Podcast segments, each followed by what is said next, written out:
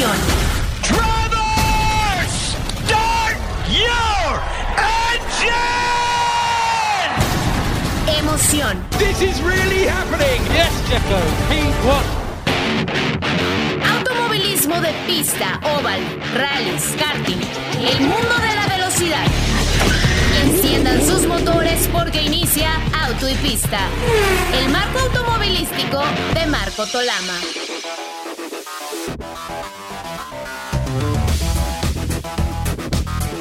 Tal? Qué gusto saludarles. Bienvenidos a una edición más de Auto y Pista.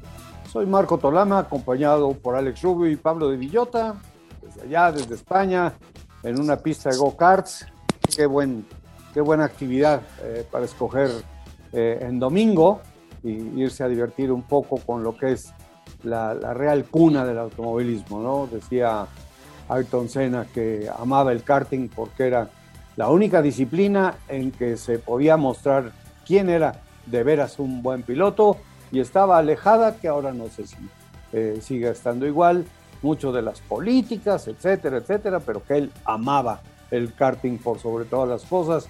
Y bueno, la verdad es que sí, también por ahí dejó su huella, así que bienvenidos todos a esta edición de Autopista, como siempre, tenemos aquí unos temas que en un momento vamos a tocar, el EMS, buen resultado de Memo Rojas en Spa, eh, indicar la calificación de la carrera que va a ser un poco más tarde. Estamos, como ustedes saben, grabando el programa, pero vamos a platicar un poco de lo que podríamos, de lo que pensamos que podría suceder. La carrera de Bristol en NASCAR, eh, infortunadamente no tuvo un buen resultado, pero bueno, esos temas importantes, viene el Gran Premio de Rusia, ha habido la firma de Albon, en fin, algunos cambios en la máxima categoría, queda solamente un asiento, así que de todo eso les vamos a platicar y saludo con muchísimo gusto a Alex Rubio. Mi querido Marco, Pablo, amigos de Auto y Pista, qué gusto, pues una semanita sin, sin Fórmula 1, pero, pero con actividad muy importante en lo que va a, darse allá en Laguna Seca.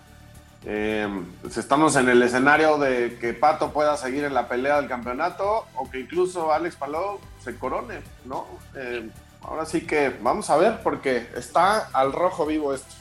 Interesante ese encuentro entre dos mundos, muy interesante. Alex Palou y, y Pato Ward representándonos y, y, y, Alex Palou representándolos. Pablo, bienvenido como siempre y bueno, pues, envidia de la buena ahí en esta pista de go-karts. Un saludo a todos, un abrazo muy fuerte aquí desde el otro lado del Atlántico.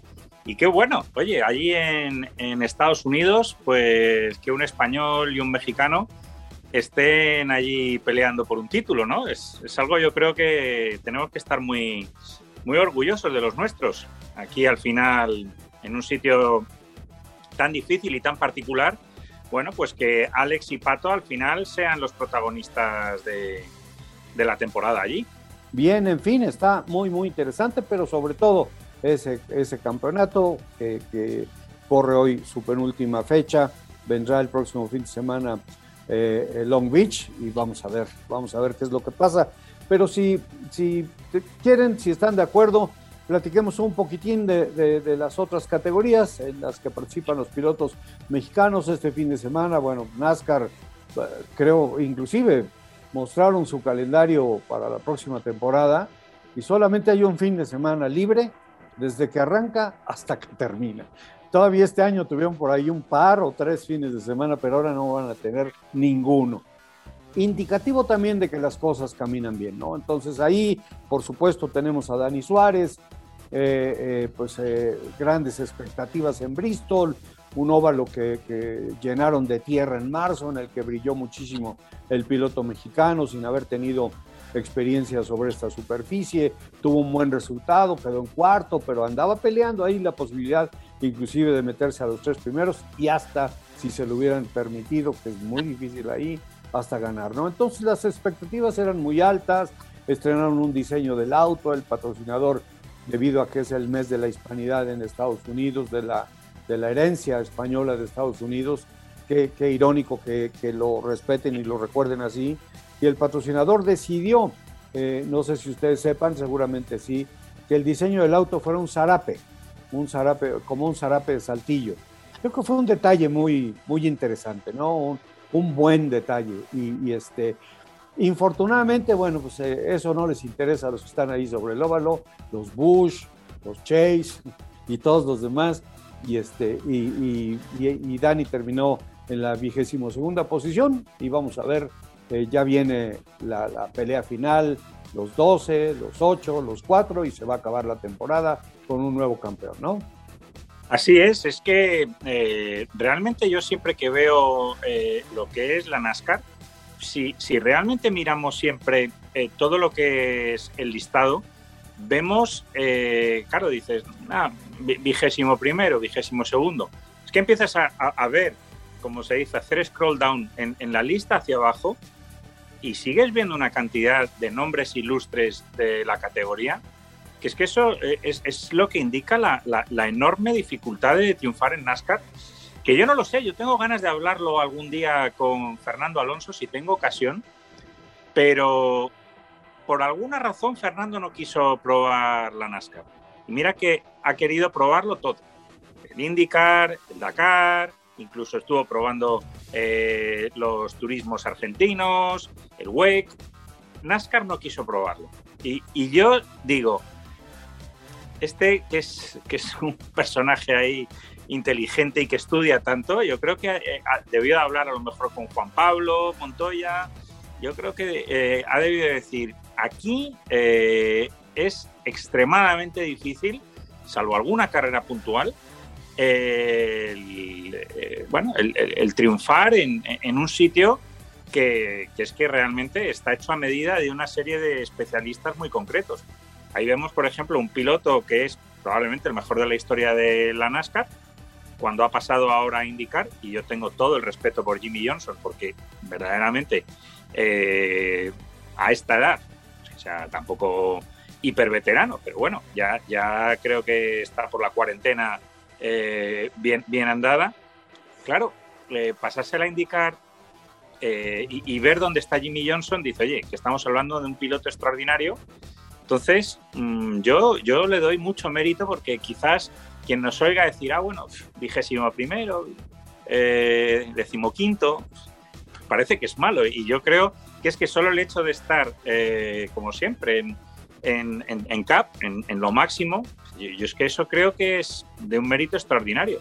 Definitivamente, definitivamente. Y lo de Jim Johnson también es un poquitín de sorpresa, le ha costado muchísimo trabajo eh, eh, adaptarse a los, a los autos tipo fórmula, y pues está, eso está a la vista. Y, y sí, efectivamente, eh, de repente tú ves que, que, los que pelean allá adelante, los, los Kyle Busch, los Kurt Busch, los Keselowski, en, en, en fin, los Joy Logano, y de repente, pues está Dani ahí en 17, 18 y está por arriba de ellos.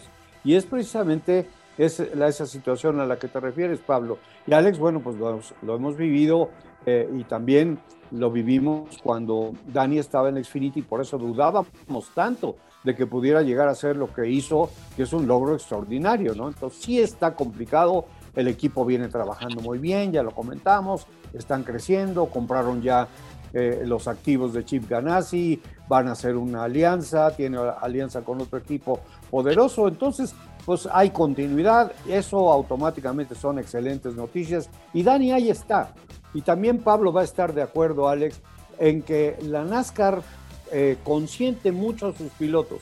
Tú ves la presentación de ayer en Bristol y cuando sale Dani a la presentación, bueno, parece que estuvieran recibiendo al campeón. Venden cochecitos y gorras como si fueran panadería. Entonces, lo que quiere decir que la mercadotecnia en esta categoría y por algo ha llegado a ser lo que es, pues funciona, ¿no?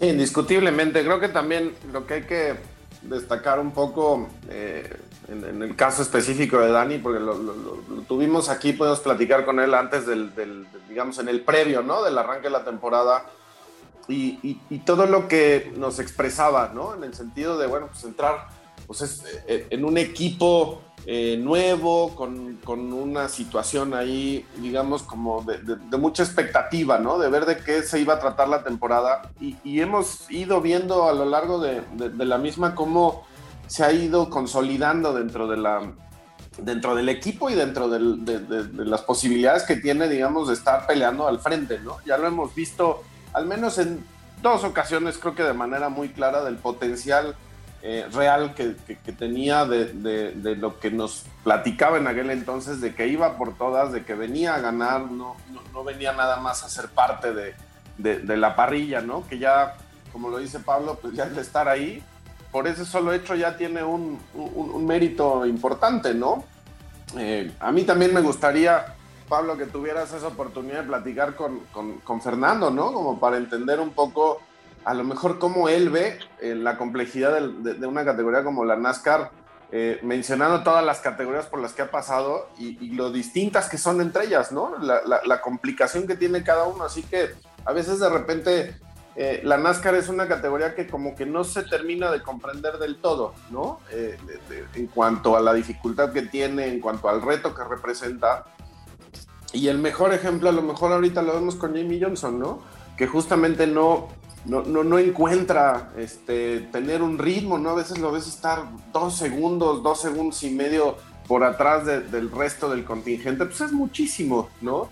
Pero el hecho de que ya pueda mantener el auto y que ya no esté teniendo las salidas de pista que tenía al inicio de la temporada, bueno, pues también hay una curva de aprendizaje y al final eh, pues es un piloto que dentro de la NASCAR es, indiscutible su, su logro, ¿no? Así que, mira, yo espero para Dani eh, pues el, tener, eh, ya esta temporada prácticamente está, está por, por terminar, pero pues el, arranque de una siguiente temporada que pueda ser mucho más prometedora, ¿no? Sí, yo espero que cuando menos gane una carrera. Y bueno, mira, me acaba de, enseñar nuestro productor estrella una hojita, muy lindo, por cierto, en la que me dijo que no me fuese a, a panicar, porque está en este momento, Pablo, en, proceso. El, simulacro. un simulacro eh, por el sismo del 19 de septiembre. Entonces, pues está sonando la alarma eh, eh, sísmica y, pues yo creo que hasta podríamos tener un problema con, con la señal de internet porque todos van a empezar a intercambiar WhatsApps, pero, pero bueno, creo que es importante, ¿no? Dado, dada la problemática tan, tan, tan fuerte que es eh, no poder controlar, controlar los embates de la naturaleza, ¿no? Y, y, este, y buscar la manera que la, la, gente se pueda proteger lo más que pueda en caso de un evento de, este, de esta magnitud. Pero bueno, seguimos por supuesto y repito, espero que, que Dani gane una carrera en antes de que cierre la temporada, porque ya ha estado cerca y ya ha estado cada vez mejor y ya está integrado al equipo, las cosas este, trabajan bien. Este cuate, el dueño de, Trackhouse, es un cuate, eh, me parece que es muy inteligente como hombre de carreras, como hombre de negocios. Sus alianzas son exitosísimas, en fin, ya no más falta que un día nos pongan a cantar roca a Dani en un escenario, pero, pero las cosas me parece que van, que van muy bien. Y bueno, si, si me permiten, para que no nos comamos eh, el tiempo tan rápido, pues la carrera de la European Le Mans Series me parece que tuvo una, nos da una sorpresa muy agradable. El año no ha sido muy bueno para Memo Rojas. Él confesaba después de la práctica para esta competencia ahí en Spa que les ha costado mucho trabajo adaptarse a, a las llantas que están utilizando ahora.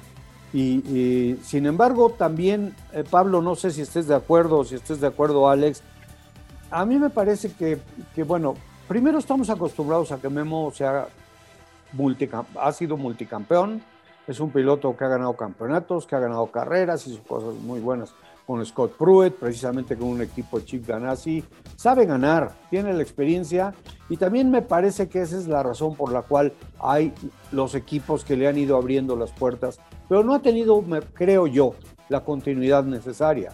Entonces, en los últimos tres años, si no estoy equivocado, ha tenido tres equipos diferentes y ahora que yo con Duquesne. Y lo que pasó el día de hoy me parece que es un indicativo precisamente de que la experiencia de Memo o que Memo ha llevado a este equipo está funcionando. No es sencilla la categoría, es ultra competitiva y el día de hoy se cuelan a una segunda posición en el podio.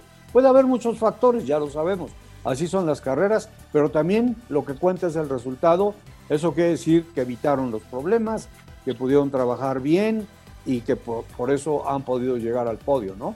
Que yo creo que has tocado, Marco, el, tema, yo creo que hoy día eh, cada vez es más clave que es la continuidad. O sea, si siempre ha sido importante la continuidad, Eh, yo creo hoy día, eh, con toda la complejidad técnica que se ha ido añadiendo a los coches, cada vez lo, estaba comentando, fíjate, esta mañana con un amigo ingeniero que, ahora está con, esto de lo del Extreme, pero tiene, bueno, tiene mucha experiencia en monoplazas y que, claro, me decía, es que personajes como Alain Prost hoy día tienen menos margen. Es muy importante que un piloto sea fiable técnicamente, pero la complejidad viene de la continuidad, me dijo.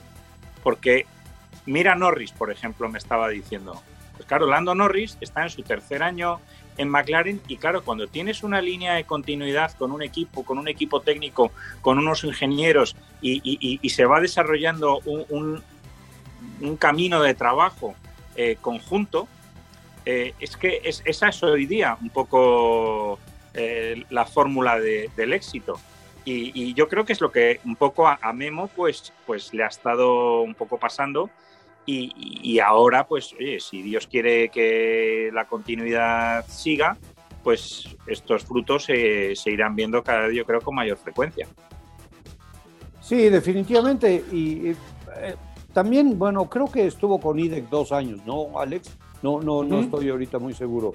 Eh, sin embargo, a mí me parece que NIDEC, la, plataforma no, no fue verdaderamente la adecuada, porque estaba este Jean-Paul Chatin, que es un piloto rapidísimo, eso es evidente, pero también estaba el hijo del dueño del equipo. Y me parece que en ese momento Memo no pudo funcionar a su 100%. Pero bueno, ya es algo que ya pasó.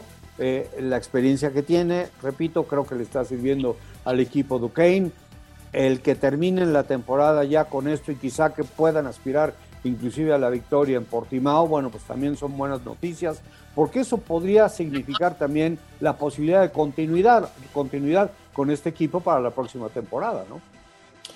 Sí, sin duda creo que lo que, lo que hay que también destacar es, eh, Duquesne es un, es un equipo, pues, eh, digamos, modesto, ¿no? O sea, en términos de, de, los resultados anteriores o, de las posibilidades reales que tenían como para enfrentar una temporada y que de alguna forma creo que Memo ha contribuido de manera muy importante a, llevarlos hacia adelante, ¿no? En, ese aspecto creo que em, pues el, trabajo de Memo, eh, vamos, no, hay que ponerle, no, hay que ponerlo en duda, ¿no? Este, yo lo que, lo que pienso es si, va a poder seguir eh, o tener esa continuidad, eh, pues entonces ahí es donde vendrá eh, justamente los, resultados tan esperados, porque creo que Memo ya lleva un rato que, está añorando, ¿no? Este, estar en lo, más alto, poder alzarse con un título, este, perseguir cuánto tiempo lleva ya detrás de las 24 horas, ¿no? O sea, creo que de alguna manera el, que pueda seguir con esto va a ser importante. Sí, definitivamente. Y bueno, pues felicidades a Memo por, ese, por esa segunda posición de la mano del equipo, una carrera eh, que, tuvo altas y bajas muy interesante, pero bueno, pues ahí están, por supuesto, importantísimo el resultado del, piloto mexicano. Y bueno, pues eh, eh, rápidamente, antes de irnos a la, a la primera pausa o a la única pausa que tenemos aquí en el, programa, de, medio programa, pues eh, si, si, gustan podemos tocar un poquitín. Eh, viene el Gran Premio de Rusia, podemos platicar en el segundo bloque después de hablar de lo de indicar esto, pero también eh, me parece que, ya, ya se esperaba que pudiera llegar Alex Albon al equipo Williams por lo que significó el apoyo de, Josh Russell y me parece que cayó en el lugar adecuado porque no sé, eh, eh, Pablo, Alex, no sé si, si Alex Albon hubiera podido hacer las cosas mejor en Alfa Romeo, ¿no? Yo, mm, partiendo de la base que no hay piloto de Fórmula 1 malo, quien, está en Fórmula 1 es porque ha acreditado méritos suficientes en las categorías inferiores y es un gran piloto. Yo veo más de mercadotecnia el fichaje de Albon al final por todo ese potencial de, de inversores asiáticos, posibles patrocinadores que puedan surgir de esa parte del mundo que es ahora verdaderamente donde más dinero hay y donde además está, digamos, siendo un poco el crecimiento natural de la Fórmula 1. Entonces yo creo que Fórmula 1 como organización, pues tener un piloto asiático tailandés, aunque bueno, sea británico tailandés, pero a fin de cuentas eh, yo no sé ya si corre de hecho con licencia británica o tailandesa, pero bueno, a fin de cuentas eh, es tailandés, ¿no? Y, yo creo que eso ha influido y Williams para que le haya fichado, para que incluso Red Bull de alguna forma o de otra, yo creo que ese, ese contrato lo va a subvencionar de alguna manera, mantendrá algún patrocinio personal con Alex Albon, porque también no tenemos que olvidarnos que es que el, si, no estoy eh, equivocado, el inventor de Red Bull es tailandés. O sea, realmente él, pone la mano a Dietrich Mateschitz, que es el que organizó aquí toda la fiesta, pero eh, si no estoy equivocado en la historia, fue a ese señor de Tailandia en uno de los viajes de Mateschitz, donde descubrió en el hotel una bebidica así pequeña, revitalizante, y de ahí ya luego desarrolló el imperio, pero son socios. Entonces, eh, yo creo que ahí algo influirá y por el potencial del desarrollo de la bebida y de todo lo demás allí en la zona asiática, que no estoy quitando mérito, ¿no? Pero realmente, por ejemplo, mm, a mí me daría pena que Giovinazzi, cuando verdaderamente al final sí que Giovinazzi ha demostrado tener méritos para eh, asegurar su volante en Alfa Romeo, pues muy probablemente lo vaya a perder y no tengo muy claro dónde podría ir, porque uno de los sitios que podría ir es Williams, pero ahora ya no, ahora ya no va a ser posible. Y también yo no sé qué tanto hubiese podido trabajar, no dudo que a lo mejor bien, pero también es una interrogante, eh, Alex Albon con, con Valtteri Bottas, ¿no? Eh, claro, en este momento, como se ven las cosas, finlandés y chino, no sé qué tal se puedan llevar en cuestión de intercomunicación, pero, pero bueno, ya lo sacarán adelante si es que llega el chino, porque como dice eh, eh, va a ser, necesita ver todavía cómo se desarrolla el campeonato de la Fórmula 2 de aquí a final de año, pero siempre también tenemos que reconocer, y lo sabemos, que poderoso caballero es don dinero, ¿no?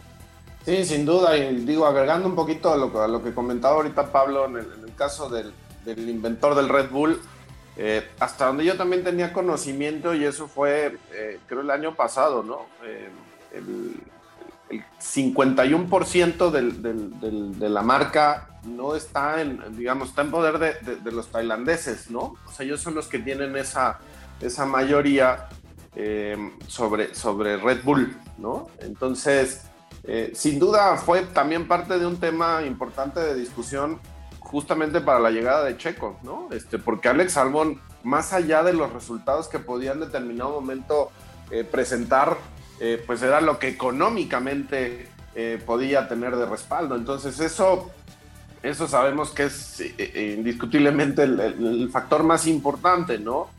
al menos en los equipos que hoy tienen una necesidad de, de allegarse recursos, que es el caso de Williams, que es el caso de Alfa Romeo, en fin, todos estos equipos que, que sin duda pues necesitan ¿no? de, esos apoyos y que en el caso de Alex algo no, no, es menor. Así que pues será interesante. A mí creo que también eh, la, la, situación con Giovinazzi eh, pega en algún sentido porque fue muchos años de estar ahí este, haciendo la lucha, ¿no? Y cuando finalmente empiezas a encontrar la velocidad y acomodarte en el auto, pues parece que se te está acabando la oportunidad, ¿no? Lástima de, de, ese contacto, por ejemplo, en Monza, ¿no? Porque creo que hubiéramos visto un piloto más, más aguerrido y que a lo mejor Monza le hubiera dado una posibilidad eh, en casa de hacer algo, algo diferente. Así que va a ser interesante ese, último reacomodo, pero creo que Williams también lo que tiene es, es una idea muy clara, ¿no? Lo, venimos platicando con la llegada de Jos Capito, que, que, que siguieran en una tendencia hacia la alza, hacia recuperar parte de la, de la gloria o del, lugar que naturalmente les corresponde desde hace ya algunos años, ¿no? Y creo que el, el, ver a Williams ahí será, será gratificante. Vamos a ver también, creo que la Tifi ha tenido un, un, un, incremento, ¿no? En su rendimiento, no sé qué tanto y no sé hasta dónde pueda estar su límite, eh, pero pues, creo que Williams va, va en camino a, recuperarse. Sí, bueno, pues habrá que ver y también habrá que ver, eh, Pablo, Alex, si, si en determinado momento Ferrari ejerce un poquito de músculo por eh, Giovinazzi, porque en este momento de no ser Mick Schumacher sería uno de los dos brazos que tiene de la Academia de, de Pilotos, que es muy, muy importante para ellos. Vamos a hacer nuestra pausa de medio programa. Regresamos para platicar un poquito más, si gustan ustedes, de la Fórmula 1, por supuesto, de que viene el Gran Premio de Rusia, que ya eh, se acabó la duda de si Fettel seguía o no con Aston Martin, sigue de la mano de Lance Stroll, en fin, eh, eh, y algunas otras que, cosas que, que pudiésemos ver. Y también, por supuesto, el tema indicar que es tan importante. Así que vamos a la pausa y regresamos con más. Auto y pista, el mundo de la velocidad.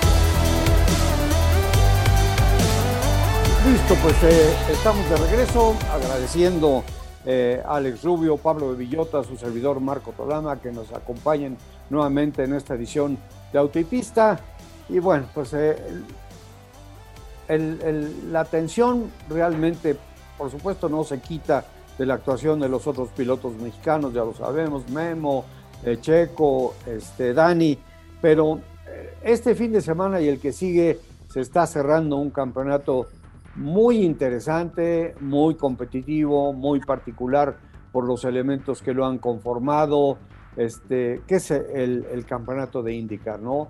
La serie eh, cierra con con eh, la competencia de Laguna Seca el día de hoy, la penúltima fecha, y vendrá del cierre, el piloto que salga con 42 puntos sobre su más cercano perseguidor, me parece ser que ya lo podemos considerar eh, prácticamente también campeón, ¿no?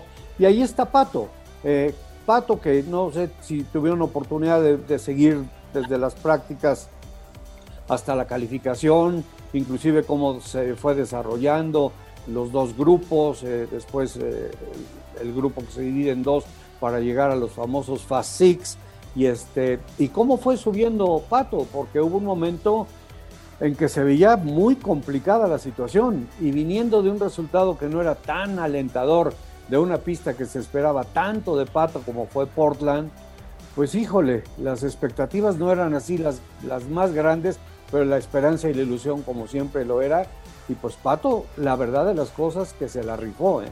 Y se la rifó fuerte y me parece que de no ser por el error que cometió ahí en el, en el famoso sacacorchos de Laguna Seca, quizá hubiera podido aspirar a un poquito más en la parrilla de salida. Pero no está en un mal lugar y el lugar que tiene, el haber llegado a los Fast Six, fue sacado a base de riñón. Sin duda, y, además eh, siempre con esa tensión que cuando estás al límite de quedarte fuera, el poder cometer un error es que te deje fuera es muy fácil. Y, bueno, además es que los dos contendientes del campeonato salen juntos. Es que eso es un bueno, pues un interés añadido, ¿no? A, Como lo que karma. vamos a ver ahí. ¿Eh? Como karma. Sí, sí, sí. Y, bueno, vamos a ver, a mí, a mí lo que veo, que quizá eh, han estado, yo creo, tanto Alex Palou como Pato War han estado los dos toda la temporada en general a un nivel altísimo. En general, bueno, aparte de sus buenos resultados puntuales, también han sido los más regulares y eso es un poco la razón que estén ahí. Pero creo que tiene una pequeña ventaja eh, Alex Palou respecto a Pato, no en tanto en cuanto a coche, sino en cuanto a lo que es el equipo. Y me explico en el equipo eh, en el sentido de que eh, yo creo que cuando en general Ganassi tiene más coches colocados regularmente arriba que McLaren, ahí hay algo que, es un poco lo que estabas diciendo tú, hay más del pulmón que tiene que dar ese, pequeño push final pato que un poco de, lo que es el trabajo del equipo, porque al final a la hora de la puesta a punto con estos coches, que son todos iguales, en teoría iguales, ¿no?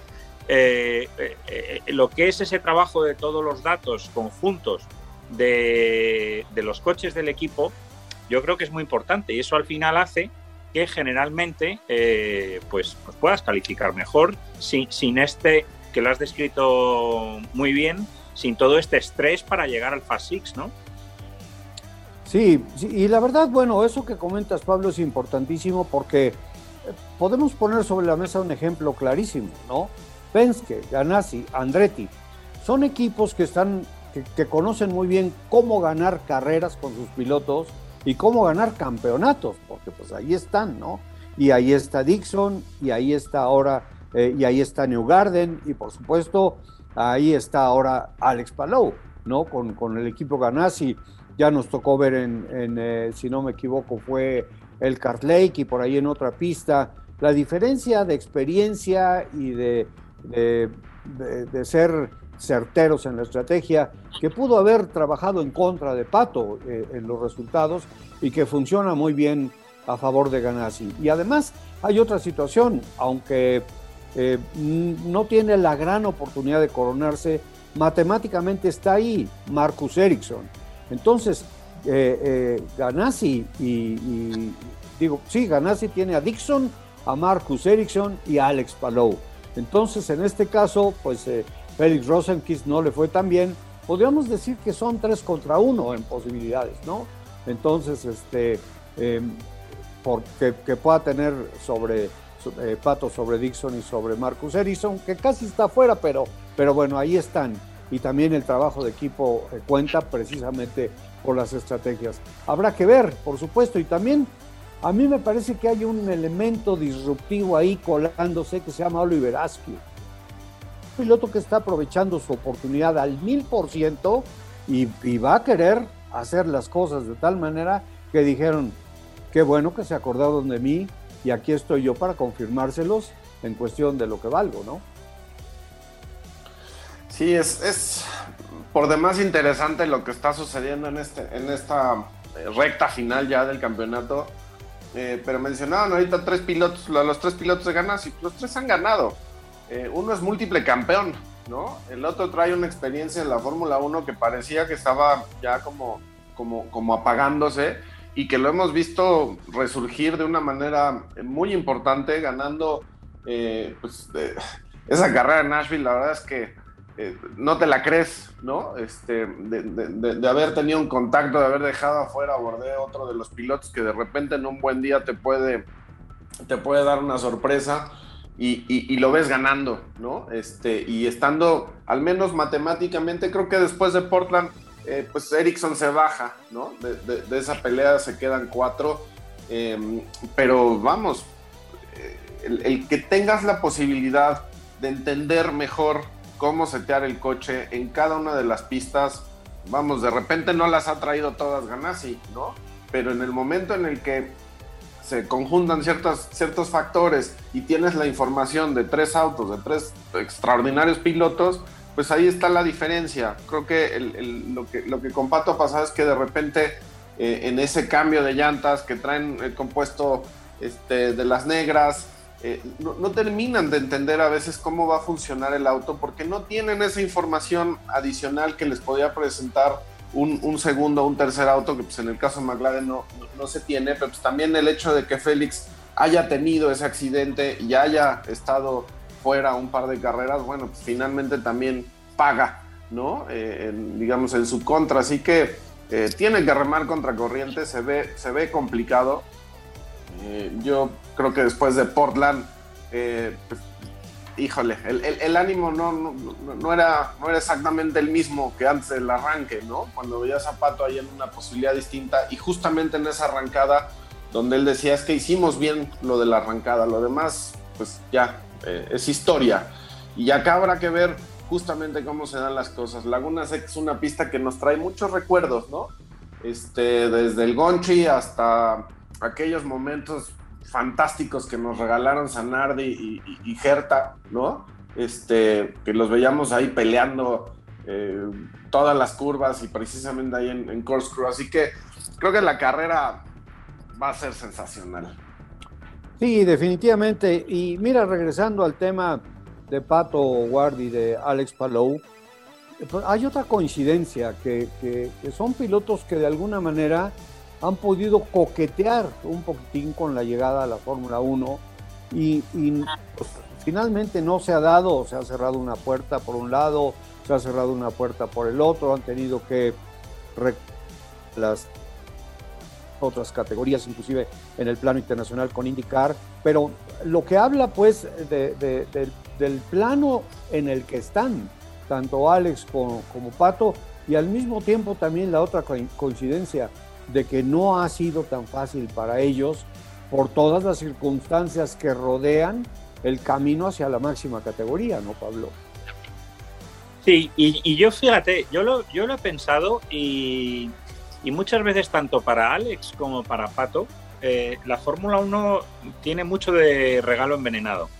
Porque si tanto Pato como Alex no entraran en un equipo que fuera una estructura eh, con posibilidades, eh, les van a exigir resultados de inmediato. Y ya estamos viendo la dificultad que, hay una vez más, todo lo que hablábamos al principio de Memo, todo, que, se necesita mucho tiempo. Lo hemos visto este año con todos los pilotos eh, que han cambiado de equipo. Fíjate, Ricciardo, solo hasta Monza no consiguió estar por delante de su compañero de equipo Lando Norris, nada menos que Daniel Ricciardo, que es un múltiple ganador de grandes premios.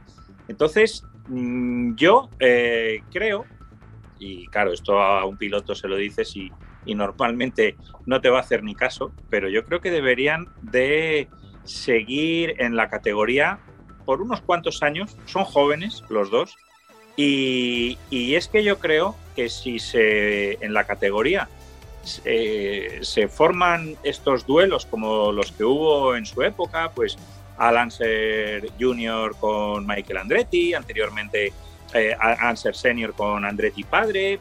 Eh, eh, Alex y Pato tienen todo para que sean esos dos grandes rivales de la categoría, por supuesto habrá otros, pero hacerse un nombre allí, profesionalmente para ellos, yo creo que aporta mucho. Y si llega ya el momento de la Fórmula 1, bueno, pues no, no, tiene por qué ser a lo mejor ni el año que viene ni el siguiente. E, e, ellos pueden seguir y la Fórmula 1 está ahí, pero, pero ya el problema es ese, con esa limitación de entrenamiento yo siempre me acuerdo de que cuando Jacques Villeneuve eh, saltó de campeón de IndyCar a la Fórmula 1, exigió, y eso creo que fue una jugada muy buena por parte de Craig Pollock, el manager de Jacques Villeneuve, que tenía que tener un mínimo de 12.000 kilómetros de pruebas durante el invierno. Entonces, claro, eh, eh, llegó Jacques Villeneuve al primer Gran Premio y llevaba ya 12.000 kilómetros en la espalda.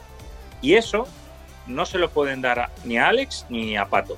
Así que mm, por eso digo que hay, que tener eh, mucha cautela ¿no? con esto que, que, quizás, pues eso, tenga algo de regalo envenenado.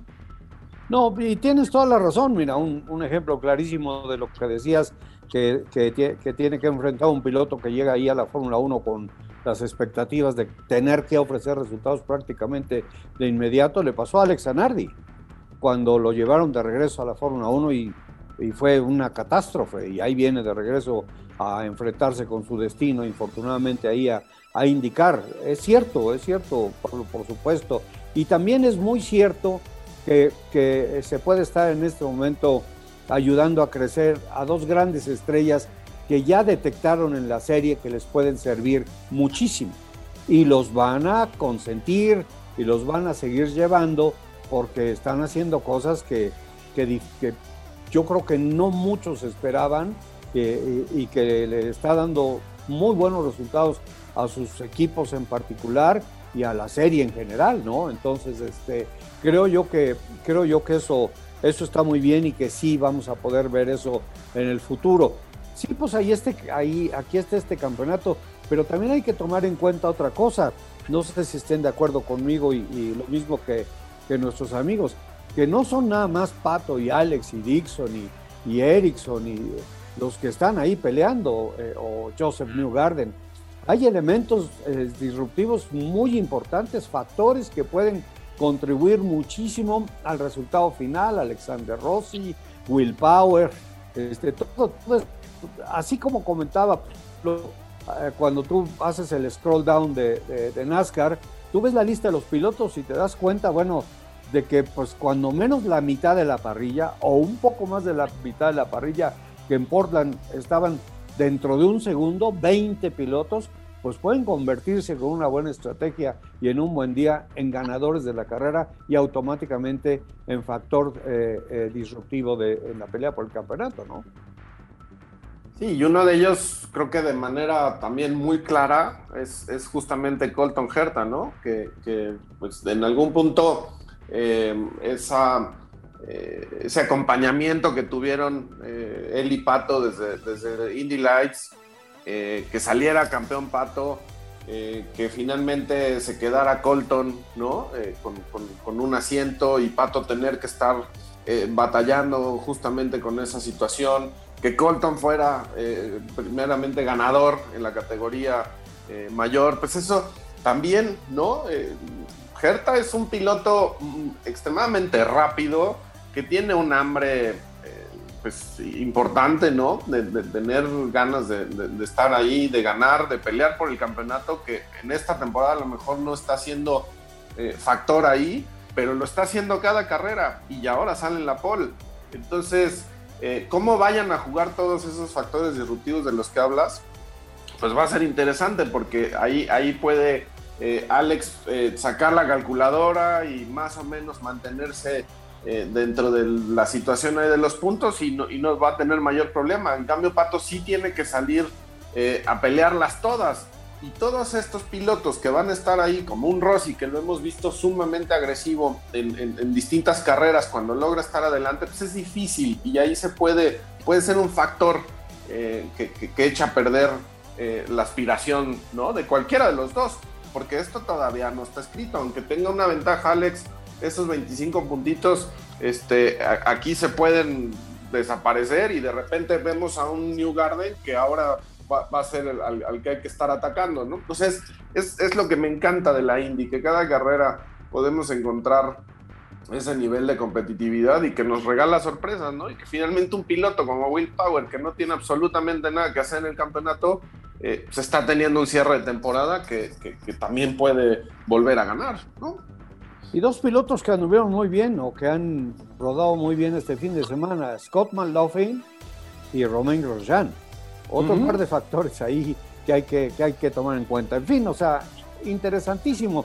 Mencionabas también el tema de Colton Herta, que además se está medio convirtiendo en el rey de Laguna Seca por los resultados que ha tenido en los últimos años. Este, también está ese infortunado tema de Pato con el proyecto de Steinbrenner, que, que fue un, un fracaso, ¿no?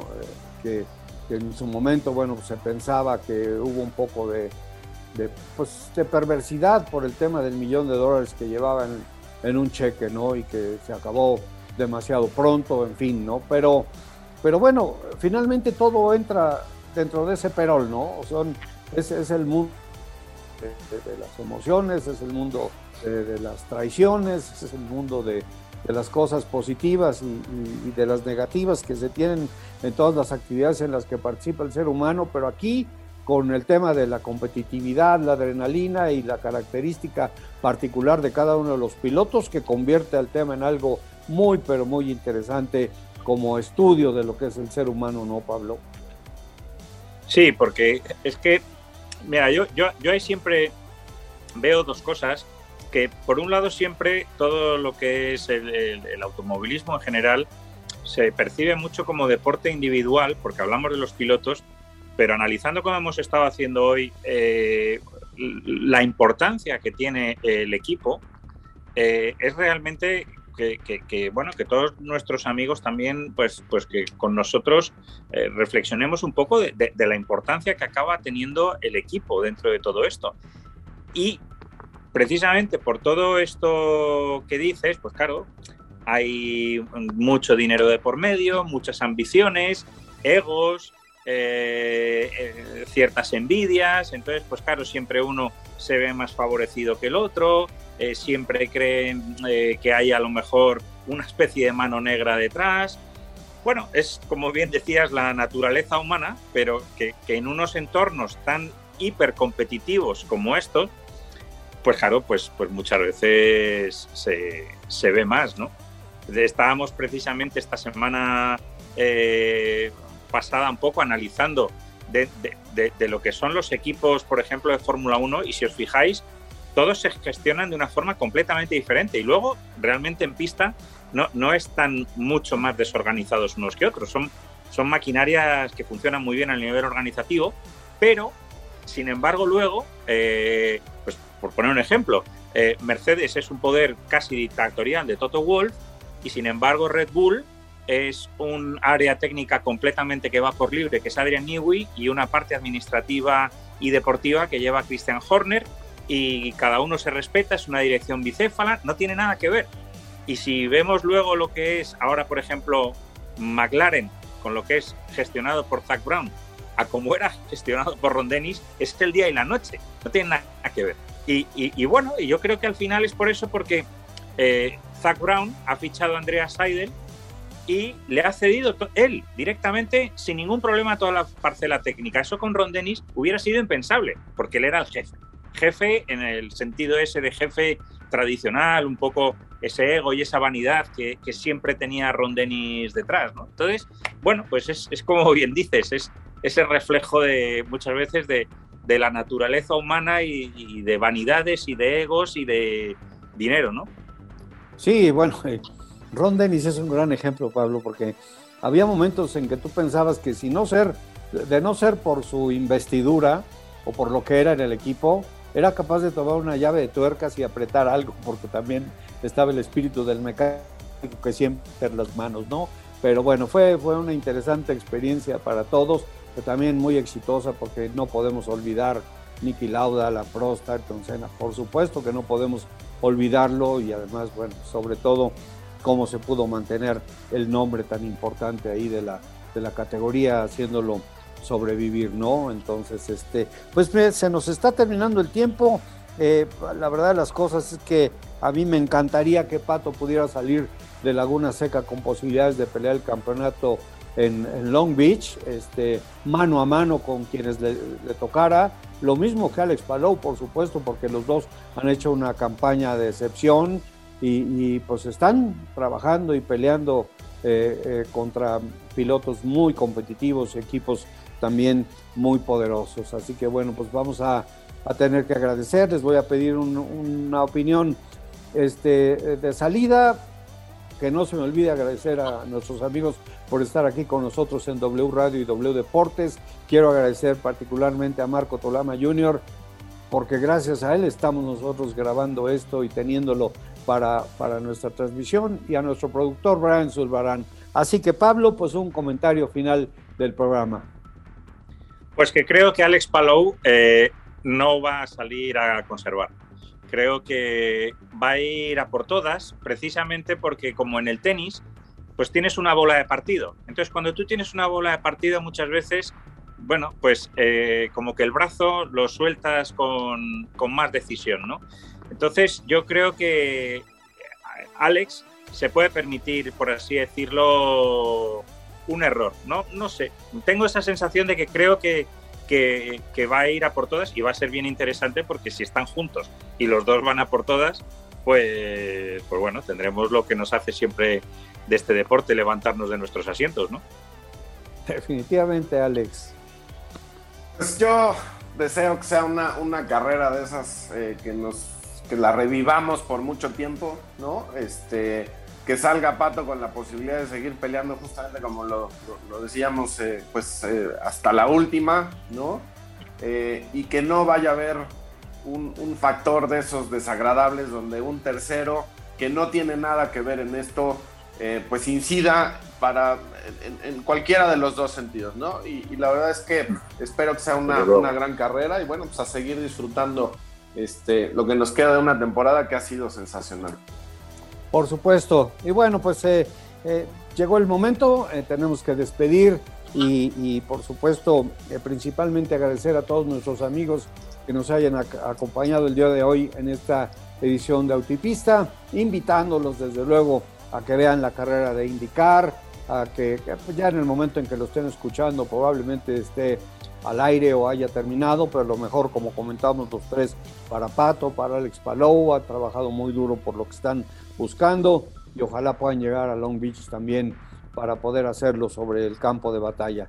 Así que bueno, pues eh, muchas gracias. Les invitamos el próximo domingo a la siguiente edición de Auto y Pista. Así que hoy por Alex Rubio, por Pablo de Villota, soy Marco Tolama. Gracias por acompañarnos. Pórtense bien, que les vaya muy bien y hasta la próxima. Hemos cruzado la meta. Auto y Pista, el marco automovilístico de Marco Tolama.